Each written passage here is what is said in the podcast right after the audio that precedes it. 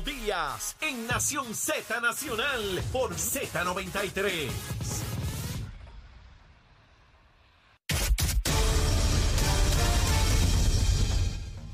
Buenos días, Puerto Rico. Soy Manuel Pacheco Rivera informando para Nación Z Nacional en los titulares.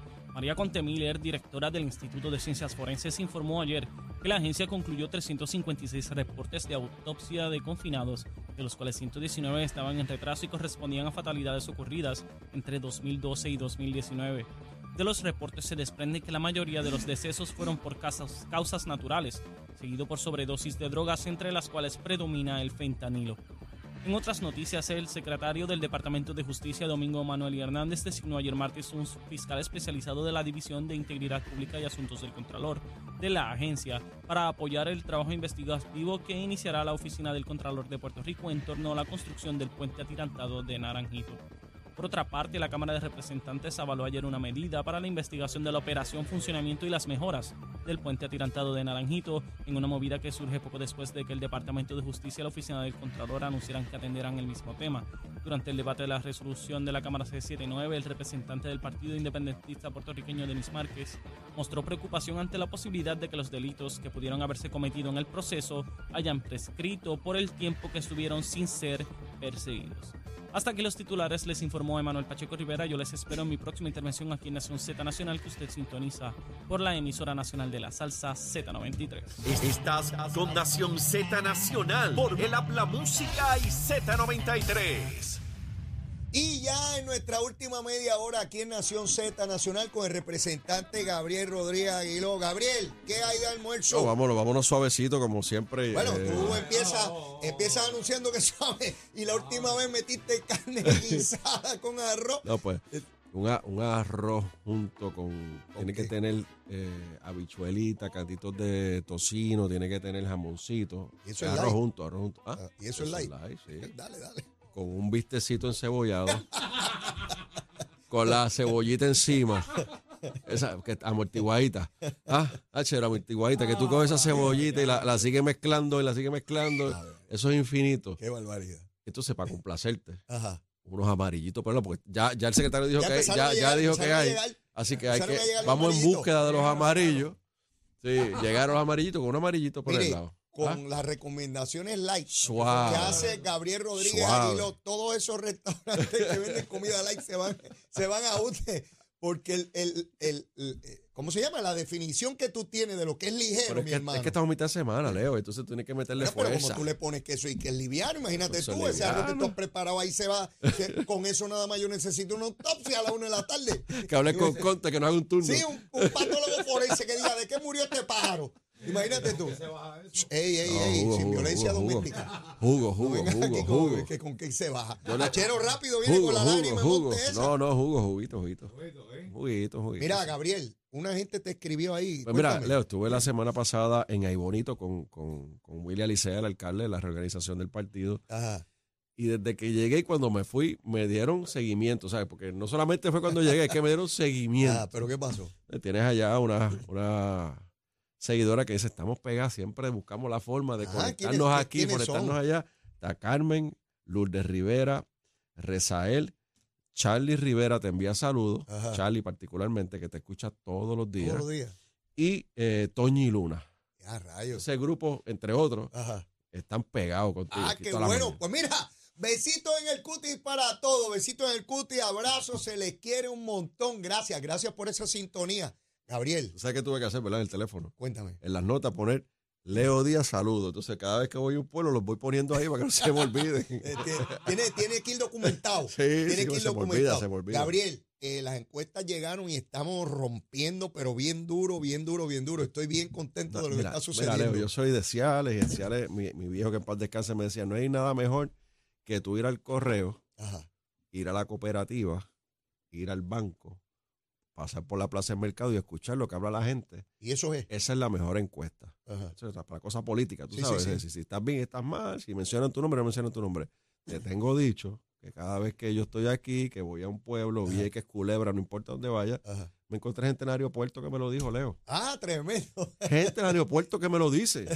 Te escucho con lejito, besitos en el cuto y que sí que las cosas tuyas, tú Sí, sabes. sí, los Y revolucionarios. entonces, y hace tiempo no te escucho cantando el himno ahora no tuyo también. Eh, ¿cuál? El de Este, el patriótico tuyo. Con el machete. Con el machete. Con el machete nos la darán. Hasta eso me han dicho, Sí, ¿sabes? Seguro. Y, y es mejor encuesta que la gente, hablar con la gente, así que te, Mira, yo te, me fe- te felicito por el, ¿verdad? Por, por- Gracias, por, ese gracias. espacio que has creado, pues tú lo has creado. de lo verdad creado. Que me siento tan contento y tan privilegiado, ¿no? De tener la oportunidad. Porque esto es un privilegio tener un micrófono y poderse uno Y comunicar. yo le digo a la gente, no bebe agua. Está dos horas no, no, sin no, beber agua. sin beber nada, esto es sangre Estoy fría. metiéndole ahí Esto es sangre. Mira, como decían en Capetillo, esto es directo a la vena. y, y con el fogón prendido ahí Ah, con el cañaveral. prendido. Y bueno, y la gente que me acompaña como tú, que, que hacen el esfuerzo por estar aquí con nosotros y que yo agradezco eh, enormemente la Un participación. privilegio, un privilegio. Eh, Gabriel, Yo siempre te dije que cuando yo era pequeño, yo veía la política. Entonces, cuando era, cuando eras menor de edad, porque era pequeño, pequeño, no creo que era haya sido por pequeño, mucho tenía, como 8 o 9 años. Ah, Entonces yo veía esos, esos tipos allá debatiendo en el hemiciclo. Yo, yo quiero ser como esos cuando grande. Tú no eras tú. oye, pero ¿cómo que uno era yo? ¿Cómo que uno era yo? ¿Cómo tú vas a decir que tú de chiquito y ya yo era un A mí un privilegio. Mira, Gabriel, se da un evento que yo pensé en algún punto que no iba a ser posible, que había muy pocas probabilidades de que se diera. A la luz de lo que fue la argumentación del Partido Popular desde la campaña y por los últimos dos años, donde decían que no podía haber ninguna otra privatización, que Luma era terrible. Lucha siempre ganó. Lucha siempre ganó. Y todos sabemos que la ley requiere que en el caso que se otorgue una alianza público-privada, los componentes que deciden tienen que unánimemente aprobarlo. Y eso incluye dos miembros del interés público que son nombrados por los presidentes Cámara y Senado. Tomás Rivera Chat ha explicado que cuando se concibió la ley, se quería que la legislatura pudiese tener el poder de veto, de impedir si, si entendía que el negocio no era bueno. En virtud de eso, el Partido Popular gana las cámaras legislativas, así que los dos miembros del interés público, uno lo nombró Tatito y el otro lo nombró Dalmao. Ellos votaron unánimemente para dar paso a la alianza público-privada que va a atender la generadora, las cafeteras anticuadas y obsoletas, como yo le llamo. Eso ha creado un cisma en el Partido Popular, adicional al que ya había, ¿no? De que los cogieron de tonto, de que después que dijeron que no. Hasta en el reglamento del Partido Popular, una cosa que no va ahí pusieron que no podían aprobar más privatizaciones. ¿Cuál es tu apreciación de lo que ha ocurrido? Bueno, eh, vemos como el adulto en la casa, eh, Pedro Pierluisi, ha estado eh, fuera de toda controversia innecesaria, fuera de toda provocación, ha estado llevando a cabo su agenda. Pedro Pierluisi tiene una agenda clara como gobernador y es la transformación del sistema energético. Cumplir con la política pública que aprobamos nosotros de la transformación energética. Y parte de la transformación energética es que la transformación de la generación. Y está claro, es la privatización o alianza público-privada, como lo quieran llamar, de la, de la parte de la generación. El, por, más, que- por más que se hizo ruido por los pasados dos años, por más, por más que se hizo campaña política el pasado cuatrenio, o sea, las elecciones del 2020, por todo Puerto Rico, el Partido Popular, que lo incluyen en el reglamento de su partido, donde establecen que no van a aprobar ningún tipo de privatización del sistema energético, porque obviamente eh, cuando tú estás en campaña política, tú tratas de llevar a cabo o desarrollar los temas que, que van al oído del elector. Así que en ese momento ese fue lo que el Partido Popular determinó que era iba a ir al oído del elector, como por ejemplo la reforma contributiva, la reforma laboral que le iban a, a- a eliminar, no lo hicieron. En las enmiendas al código electoral, un nuevo código electoral que lo iban a derogar, no lo hicieron. Y esta fue otra de las promesas incumplidas del Partido Popular. El, eh, Pedro Pierluisi como gobernador ha- ha estado hablándole claro al pueblo de Puerto Rico y le ha dicho, esto es por aquí vamos, hacia aquí nos dirigimos, aquí está el dinero, que es la parte importante, aquí está el dinero. Y los dos representantes del Partido Popular en esa junta eh, validaron todo el esfuerzo, todo el plan, todas las estrategias que Pedro Pierluisi como gobernador está implementando. Eso es lo que yo veo. Es, es importante que- y lo recalco, aunque lo mencioné ayer, la licenciada Lisa Ortiz fue directora de campaña brevemente, pero fue directora de campaña de David Bernier. O sea que esto es una Ujú. popular bona fide. Bueno, era, era, yo creo que fue secretaria de la gobernación. Ella estuvo con Alejandro en una posición Ta- también en Fortaleza. sí. El licenciado Eduardo Ferrer fue legislador del Partido Popular y nadie cuestiona su afiliación al Partido Popular. O sea, que esto no fue un voto por error, por negligencia, esto fue un voto consciente de la alta responsabilidad que va más allá de administraciones y gobiernos. Esto tiene que ver con la posibilidad real de reconstruir nuestro sistema energético, que, que de eso depende nuestro desarrollo económico. Pero hay que, hay que también reconocer que estos dos funcionarios, ambos licenciados, eh, cuando llegaron allí, que, como, que, que se hizo el nombramiento, ellos dijeron, nosotros vamos a sentarnos a escuchar, vamos a evaluar y vamos a emitir nuestro voto. A ra- a- a- depende de lo que nos presenten. Pues, pues, obviamente, fueron convencidos. De que el plan que tiene Pedro Pierluisi y la administración, el plan que tiene eh, el PREPA para el proceso de alianzas público-privadas, de la privatización y transformación del sistema energético, es el correcto. Ah, que, que entonces salieron voces como Cheito Cartulina Madera, eh, este, el otro fue, eh, amigo, este, el de la boinita, ahora tiene barba Luis también. Raúl, Luis ahora, Raúl. ahora anda con barbita y ¿De- todo. de verdad? Sí, ahora, ahora está, olvídate. No me ahora, es que, tú. ahora es que Uh, lucha así entregando. ah, tremendo, tremendo. con barbita. Este, de hecho, te envía saludos, se lo dije también, te envía saludos. Hombre, La- si que es lo mi vi en el amigo, él sabe, él sabe que cualquier cosa que yo diga de él aquí no es personal, tiene No, que ver no. con su ejercicio gubernamental, como él también me Bo- criticaría bo- a mí. boinita, boinita al hombro y barba, y barba arregladita, este, le cayó arriba a tatitos y, y, y- Sí, se han, y dicho, tiene- se han dicho barbaridades. Sí, en las redes, en las redes. Así que eh, sigue colapsando el Partido Popular Democrático, se queda sin norte, no hay un líder que les dé dirección y esas son las cosas que pasan, ¿no? Claro. Eh, cuando, cuando tienes un partido descabezado, todo lo contrario lo que ocurre con Pedro Pierluisi y la administración, que está enfocado, eh, eh, hay una, unas guías que se están siguiendo para desarrollar el plan de gobierno de la administración. Y fíjate, yo coincido contigo, Leo, que yo pensaba que este tema iba a ser a final del cuatrenio. Yo pensaba que, que todos estos acuerdos y todo Mm. lo que iba a, a surgir de la, del proceso de la transformación y la privatización, o como lo quieran llamar, Ajá. del sistema energético y la generación, la generación del sistema. Lo veías en al final de- Lo veía al final, lo veía como por cansancio, Ok. eh, no ahora. O sea No. que esto, esto posiciona también a la administración a dos años de un logro proceso inmenso de, un- Pedro Pierluisi. de un proceso eleccionario, fuera de toda esa controversia que siempre existe, pero no, no al nivel que va a ocurrir aquí un año y medio, Mm. eh, a poder ejecutar, ejecutar todo, toda esta alianza público-privada. Y lo más importante es que nosotros en Puerto Rico veamos que tenemos un sistema que realmente es confiable, que es más económico y que nos lleve la energía a nuestras casas y a los comercios en Puerto Rico, que no, que no siga afectando eh, el desarrollo económico, porque nos afecta a nosotros y afecta, afecta la vida de personas que dependen de equipos para poder vivir, ¿verdad? Equipos eléctricos para poder vivir, asistivos, que son equipos asistivos, pero también afecta a la economía, la- el todo. desarrollo económico. Así que si eso Si no ocurre, energía, tú y yo no podríamos estar haciendo más, este a- programa. más allá que de, de la victoria, el triunfo que se le puede adjudicar a Pedro Pierluisi, que lo tiene, y a la administración, es un triunfo para Puerto Rico. Fíjate que esto se logra otra vez por la manera en que es el gobernador. Él no se deja distraer por la gritería. En un momento Tatito lo insultaba. Dalmau no, porque Dalmau tiene otro estilo, pero Tatito lo insultaba y le decía barbaridades. los Dalmau insulta a Tatito. Bueno, ellos sí, ellos, Sí. entre ellos. Sí. Pero, pero vimos todo un liderato político y sectores de la opinión pública y de prensa agitando la pelea, agitando la pelea, la estridencia, el odio. Y Pierluisi no se deja distraer con eso. Y fíjate cómo sigue logrando los objetivos que se va trazando. En este, ¿Tú sabes lo que leí esta mañana?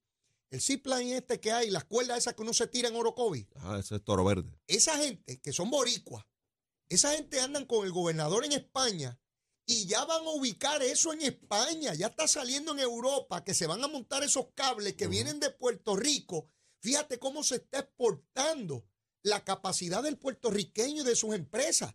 Eso hace el gobernador promoviendo, de igual manera que van unos de aquí para allá, otros vendrán de allá para acá. Que, es el propósito. Pa- pa- pa- Ujú. para, para esos negocios, para producir resultados. Y va a haber alboroto, va a haber gritería, pero tú no te puedes dejar distraer por la gritería. Ningún gobernador, digo, el que quiera producir obra, y no puedes tener miedo. Si tienes miedo, te meten tres, prote- tres protestas frente a Fortaleza, lucha Sí, siempre ganó. Se acabó la Una gritería, cinco primeras planas, tres editoriales, Y ahí se neutralizó el gobernador y no pasó nada. Fíjate, cuando hay protesta, le dicen, no, no hay problema, protesten. Sí, sí, esa es la libertad. Bueno, yo, yo, yo pasé un día por allí, estaban con unas casetas de campaña que eso es horrible. Bueno, Pero horrible. O sea, eh, no es que no protesten, pero contra, tú sabes. Ahí llegan al extremo. la semana sabes. pasada Tatito y Dalmau le dijeron, mire, ese contrato tiene que tener esto y esto y esto. Y el gobernador cuando le preguntó, dijo, sí, yo espero que tenga todo eso y si acaso no tiene algo de eso, se enmienda y se Claro. procura y, y ya se acabó. Los nenes estaban alborotando en el patio le dijeron, ya. sigan jugando un ratito más y después ven, vayan al baño, eh, orinen y, acuéstense a dormir. Sí, tú sabes Lávese las manos antes de comer, lávese Ay, las sí, manos sí. de Vaya, vaya al baño, orine, lávese bien las manos y coma y después acuéstese. Seguro. Como los nenes. Yo recuerdo cuando los míos eran chiquitos. Lávese, se lavaron la boca. Hay que lavarse la boca. Y el gobernador los manda y se lavan las partes y ya, acostarse ya, a dormir. seguro. Pues así están, Seguro. así están, así están. Mira, Gabriel, se acabó el tiempo. Esto se ¿Cómo pone buenísimo y hay que acabarlo. Pero bueno, ya volvemos. Ya volvemos el miércoles que viene, sí, ya te diré cómo me fue en la fiesta de la calle San Sebastián. yo voy, para allá. yo voy para allá, pero yo, yo voy, yo soy ¿Cómo, más, más, más diurno, más diurno. Bueno, está bien, Tú eres yo- más, tú eres más Yo soy a toda hora, olvídate. Tú eres más sanjuanero, tú eres más pues, sanjuanero. Sanjuanero toda la vida. Yo voy más suave, suave. cortaron el cordón umbilical en Santurce. Ahora es un museo, era el hospital municipal Sí. cuando yo nací.